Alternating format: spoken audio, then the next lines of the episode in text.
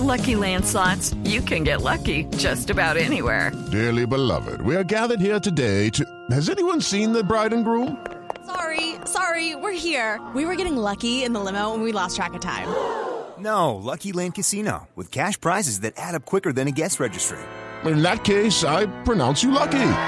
Play for free at LuckyLandSlots.com. Daily bonuses are waiting. No purchase necessary. Void were prohibited by law. 18 plus. Terms and conditions apply. See website for details.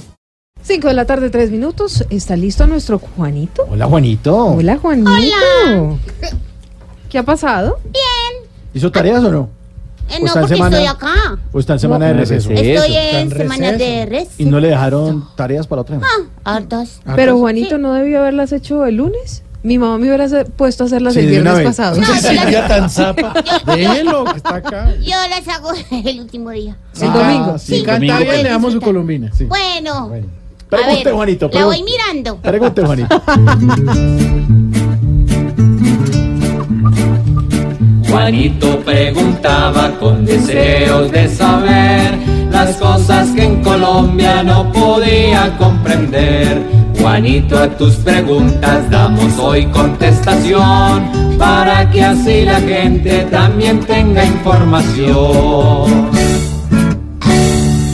Ahora les voy a dar yo una colomina si me adivinan a quién le voy a preguntar. Pues a mi tío Felipe Sure. A ver, Juanito. La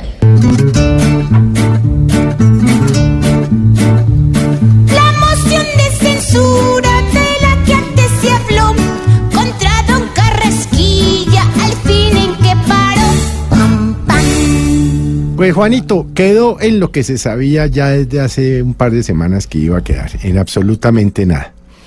Porque después del debate político promovido por los senadores de la oposición, entre ellos el doctor eh, Jorge Enrique Robledo y el doctor Gustavo Petro, en donde demostraron o pretendieron demostrar los vínculos del ministro de Hacienda Alberto Carrastilla con el tema de los llamados bonos de agua, en donde dicen quienes le hicieron el debate se empobrecieron varios municipios del país y se les encarecieron las deudas por los créditos obtenidos para hacer los acueductos en sus diferentes municipios.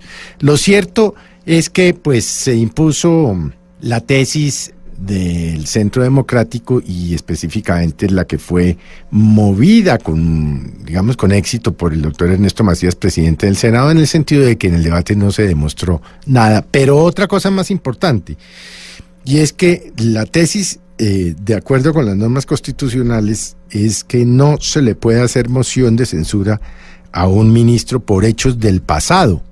Y la verdad es que el ministro Carrasquilla hizo esto después de haber sido ministro en el gobierno del expresidente Uribe, ya en su condición de particular, de consultor, y no son hechos que puedan ser imputables a su actual administración, que recuerde usted arrancó el 7 de agosto. Así pues que, Juanito, me pregunta usted, ¿y qué pasó con la moción de censura en contra del ministro Alberto Carrasquilla? Pues no pasó absolutamente nada.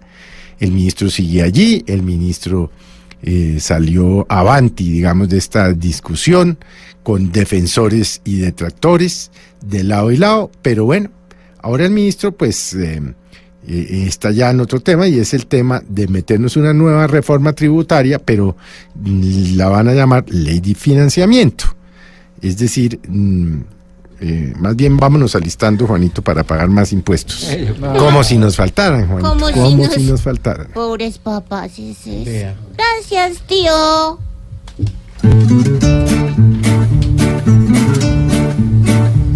Juanito, tu pregunta hoy pudimos responder. Mañana nuevamente nos volveremos a ver.